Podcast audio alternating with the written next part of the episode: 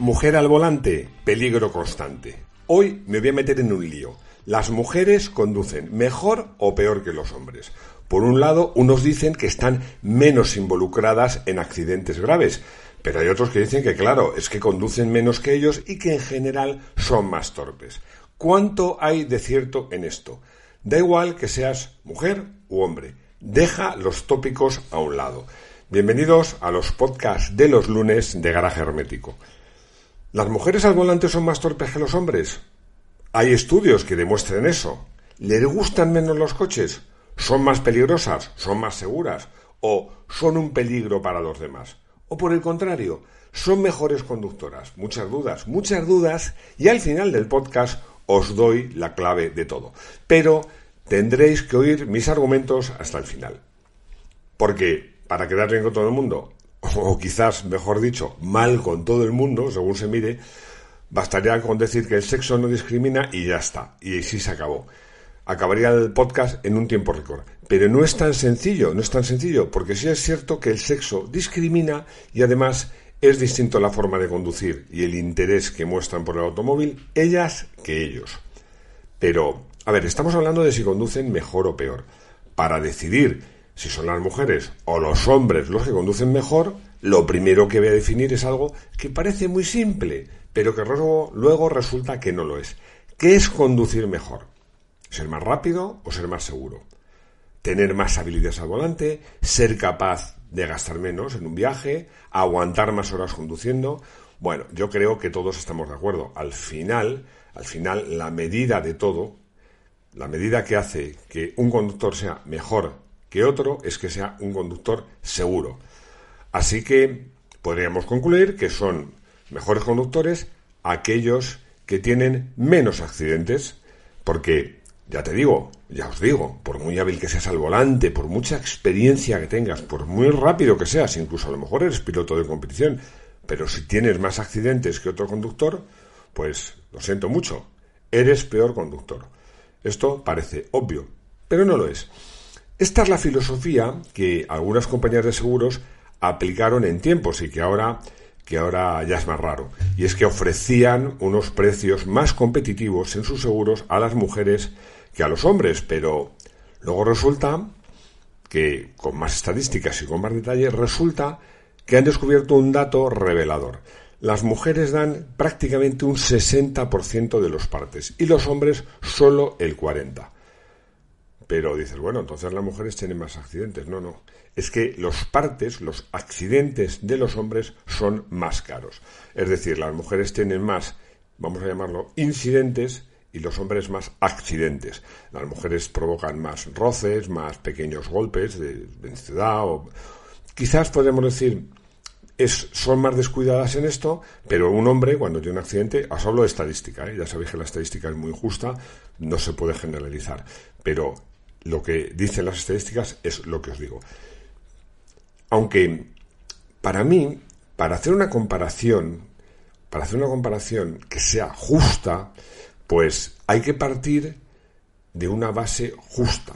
Es decir, comparar conductores que utilizan el coche la misma cantidad de horas, coches similares, en recorridos parecidos, porque, vamos a ver, Decimos que aquellos, los conductores son más seguros son los que no tienen accidentes. Vamos a hacer una reducción al absurdo de esta teoría. El mejor conductor, según esta norma, de hecho sería el mejor conductor para una compañía de seguros, es una persona, me da igual el sexo, que tiene carne pero no conduce. Está claro que tendría mucho menos accidentes que, por ejemplo, un taxista, un camionero o cualquier otro profesional mucho mejor conductor, pero que resulta que, bueno, claro, hace muchos, muchos más kilómetros, ¿no? Es una reducción al absurdo. Claro, ¿por qué digo esto? Porque según un estudio que hizo el RACE hace unos años, las mujeres conducen mucho menos que los hombres, entre la mitad y las tres cuartas partes. Y este es un ejemplo que yo no sé cuál es vuestra experiencia en concreta, pero luego la mía responde a esto. He estado casado con mujeres a las que les gusta mucho conducir, que son buenas conductoras además, y que cuando íbamos de viaje conducía yo. Y ahora me pasa con mi actual pareja. Y no es mi caso, porque voy a decir, bueno, Máximo, ese es tu caso particular. No, no, es que hablo con muchos amigos y amigas y generalmente es así. Cuando se hace un viaje resulta que quien suele conducir es el hombre. ¿Por qué? Bueno, yo aquí voy a ser políticamente incorrecto.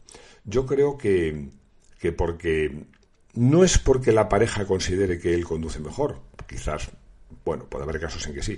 Yo creo que es porque la mujer no le gusta que le vayan criticando y el hombre es incapaz de no ir haciendo correcciones a la, a la mujer. Yo creo que esto, no sé, insisto, que este, este podcast me va a meter en un charco, pero yo creo que rara vez una mujer le va a decir a un hombre, ¿cómo llevar las manos así? ¿Cómo haces eso? Lo más que le va a decir, oye, no te piques, algo así. Pero en cambio, un hombre sí que va a estar tratando de corregir a, a, la mujer y eso, pues al final dice, mira, conduce tú y déjame en paz, ¿no? Pero bueno, yo creo que, que es muy importante Vamos a ahondar en este tema porque es muy importante tener en cuenta la relación que tienen los hombres y las mujeres con el automóvil y el mundo del motor en general. Porque para los hombres, su coche, os diría que es mi caso, es en cierto modo una extensión de tu propia personalidad. Y para las mujeres es una herramienta. A mí me llamó mucho la atención cuando estuve, algunos de vosotros lo sabéis, trabajando en una tienda de compra-venta de coches, las inquietudes de ellos y de ellas, o de ellas y de ellos. Las mujeres preguntaban temas de consumo, eh, por, algunas preguntaban cómo funcionaba el aire, acondicionado, se preocupaban por, por, la radio, si tenía manos libres, bueno, en esa época no había muchas manos libres, eh, la capacidad del maletero, una serie de cosas. Y el hombre solía preguntar la potencia, cuánto corría, qué frenos llevaba. Realmente, pues, como os digo, para, para el hombre es algo muy importante, es una extensión de su propia personalidad para las mujeres es una herramienta. ¿Esto es malo o es bueno? Bueno, pues voy a ser un poco gallego. Ya sabéis que los gallegos no se sabe si van o vienen. Depende, depende, porque os voy a decir una cosa que seguramente a muchos hombres les va a molestar. Por ejemplo, la autoestima de las mujeres no depende de que otro conductor, sea hombre o mujer, les rebase porque no viven el automóvil de esta manera. Para una mujer va a la velocidad que ella estima oportuna y si le pasa otro coche, da igual, da igual que es un coche deportivo, moderno, antiguo, una berlina carísima, o lo lleve un hombre o mujer, normalmente, normalmente, le da igual. Pero los hombres, por lo general, son mucho más propensos a molestarse si otro conductor les rebasa.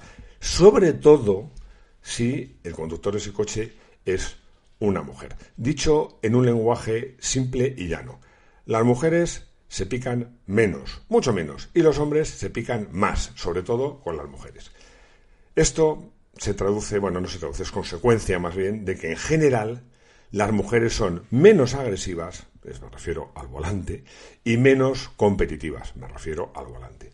Hablo en general, ojo, porque cada persona, mujer u hombre, pues es un mundo y yo conozco claras excepciones, unas cuantas.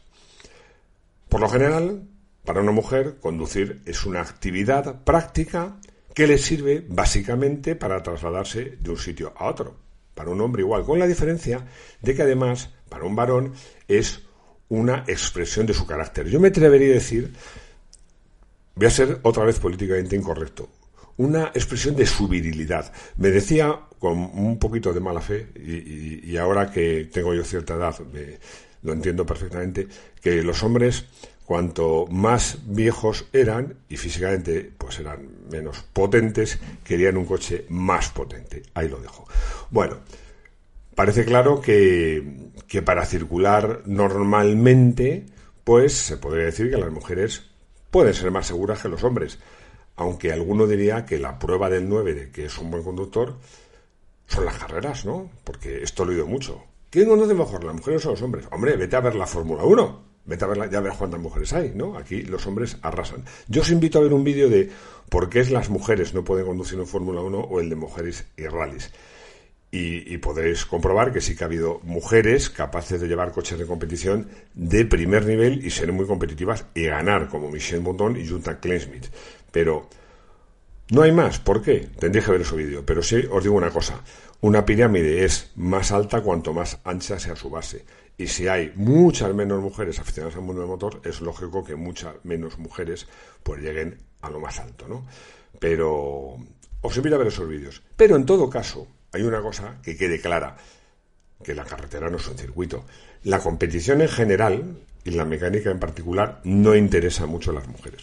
Yo que llevo pues toda la vida trabajando en la prensa de motor, pues me da mucha pena porque yo sé que el promedio de una revista una web del motor de mujeres que la sigan puede ser de un 1 o 2%. Yo estoy muy feliz de que en Garaje Hermético, en el canal de YouTube, casi un 10% de las seguidoras son mujeres. Es una cifra altísima, mucho más alta de lo habitual. Y estamos hablando nada más que un 10%. Bueno, es una pena.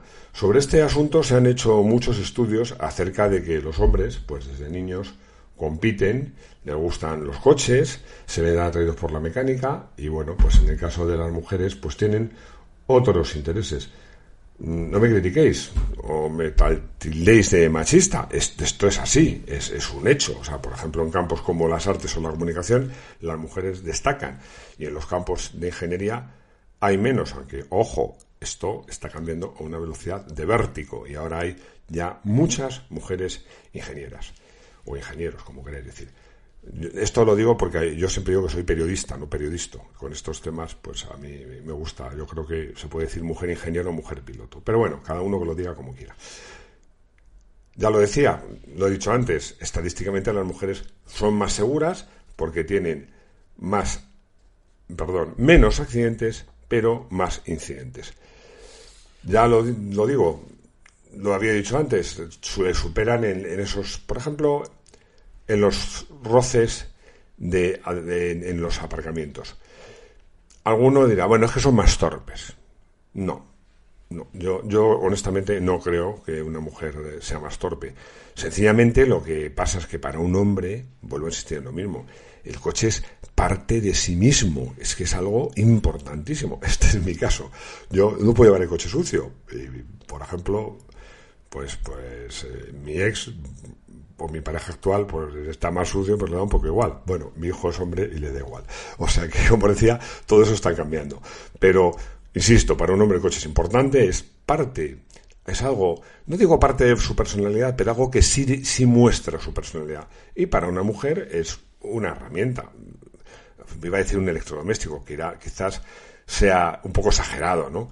No digo que lo maltraten, pero lo cuidan menos. Vamos a volver a, volver a esa encuesta de RACE que me parece súper interesante porque nos da una idea de cómo viven, este viven entre comillas, el mundo del motor ellas y ellos, porque hacen preguntas muy, muy interesantes. Yo creo que esto eh, os, va, os va a gustar, porque retrata un poco cómo, como decía antes, eh, cómo viven el mundo del motor las mujeres y los hombres. Hacen una pregunta que es a todos los encuestados, ¿disfruta conduciendo? Bueno, la mayoría dice que sí, tanto hombres como mujeres, pero los hombres superan en más de 10 puntos porcentuales a las mujeres a esta, a esta respuesta afirmativa, si disfrutan conduciendo. Es decir, los hombres disfrutan más conduciendo en un porcentaje importante. Pero si la pregunta es, ¿se siente seguro conduciendo? Resulta que los hombres, que estadísticamente tienen más accidentes graves, se sienten más seguros en casi un 20%. Aquí tengo que romper una lanza, perdonadme, a favor de los hombres. Es que generalmente hacen más o hacemos bastantes más kilómetros. Pero hay otra pregunta que esta me gusta más, me gusta mucho más. Me gusta sobre todo la respuesta porque para mí esta pregunta pues me anima acerca de la capacidad de seducción que todavía hoy, a pesar de tanto sub y de tanto híbrido, sigue teniendo el automóvil. La pregunta es, ¿se siente libre conduciendo? Es una pregunta que me encanta porque va más allá de si te gusta conducir, no, no. Es si te sientes libre conduciendo, si es una actividad que, que te gusta, que te hace sentir bien. Bueno, en este caso, fijaos, los hombres superan un poquito a las mujeres, muy, muy poquito, pero es que ambos sexos están por encima del 90%, es decir, a la gran mayoría de los conductores, indistintamente de su sexo, les encanta conducir. Yo creo que esto, para los que somos aficionados al automóvil, como todos los otros y como yo, es una magnífica, magnífica noticia. Pero bueno, estamos llegando al final de este podcast y ya os anticipé que al acabar os iba a dar la clave, la llave maestra para resolver esto. Y es que eh, si ves y haces un estudio, como yo he tenido oportunidad de hacerlo por afición y por trabajo, eh, colaborando con alguna compañía de seguros, y empiezas a buscar, siempre digo una cosa, las compañías de seguros son las empresas Mm, por, delante de tráfico que tienen mejores estadísticas sobre accidentes en función de la edad, del sexo, del tipo del coche, de la zona, de la experiencia, porque saben exactamente la gravedad de cada accidente y saben el perfil exacto de los involucrados. Yo creo que son unas estadísticas que siempre me lo he preguntado, ¿por qué tráfico no trabaja más hombro con hombro con las compañías de seguro? Por lo menos con las dos o tres más importantes. nunca lo entenderé. Pero bueno, como os decía, si estudiamos a fondo la casuística de dos accidentes, te das cuenta de una cosa. ¿Qué es lo, verdad, lo que verdaderamente discrimina para decir si un conductor es más seguro o menos seguro? Hay dos cosas que se discriminan, que son la edad y la experiencia. Muy por delante del sexo, muy por delante del sexo. Vamos primero con la edad. No es un tópico. El primer año los conductores no son muy seguros porque son muy prudentes porque son muy novatos, pero el segundo y tercer año son los más peligrosos, porque resulta que los conductores ya se creen que saben, pero todavía no tienen experiencia y tienen una sensación de seguridad, no me atrevo a decir que falsa, pero sino excesiva. Cuanto más mayores son los conductores, son más seguros. Pero ojo, pero ojo, lo importante es la experiencia, porque hay una estadística que hicimos para promover el uso de las pequeñas motos de campo, que ahora están tan proscritas y perseguidas, porque este estudio lo que decía es que no, era una cuestión de la edad, sino solo de la experiencia. Entonces, comparábamos conductores que llevaban conduciendo, pues no sé, por ejemplo, 8 años, pero habían empezado con 16, es decir, eran muy jóvenes todavía, tenían 24, pero tenían 8 de experiencia. Y eran más seguros que conductores de mucha mayor edad a lo mejor de 40 años, que se habían sacado el carnet con 36. Es decir, lo más importante de todo, lo que más discrimina de todo, es la experiencia.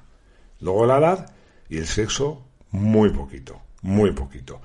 Así que, insisto, para ser buen conductor, te da igual ser hombre o mujer. También os digo que yo conozco mujeres que se pican mucho, mujeres a las que les encantan los coches y quieren coches muy potentes, y hombres que utilizan el coche como una herramienta pura y simple. Y es cierto que las nuevas generaciones estas distancias se acortan y este tópico en, muy pocos años va a desaparecer. Pero es que realmente lo que es cierto es que hay personas, indistintamente de sexo, para las que el coche es algo importante en su vida y disfrutan mucho, bueno, disfrutar ya hemos visto que disfrutan todos, pero que, que representa, ¿no? Eh, había una revista que su eslogan era porque tu coche eres tú pues eso es muy masculino. O sea, tienes un coche que de alguna manera pues tiene que ver con tu personalidad. Y eso en el caso de las mujeres, pues todavía hoy no es así. Pero en definitiva, quedaos con esto, quedaos con esto. Lo importante, sobre todo, sobre todo, es la experiencia. Y por tanto, la edad, porque está claro que a más edad las posibilidades de tener más experiencia son mayores. Bueno, hemos llegado al final. Espero, espero eh, que este, este podcast que es un poco políticamente incorrecto, pero bueno, al final yo creo que, no lo es tanto, os haya interesado, os haya gustado y como siempre, ya lo sabéis, espero vuestros comentarios, siempre interesantísimos y os doy las gracias por estar ahí y por escucharme cada lunes, bueno, cada lunes y muchos de vosotros también cada martes, cada jueves y cada domingo. Espero que me oigáis de nuevo muy pronto en los podcasts de los lunes de Garaje Hermético.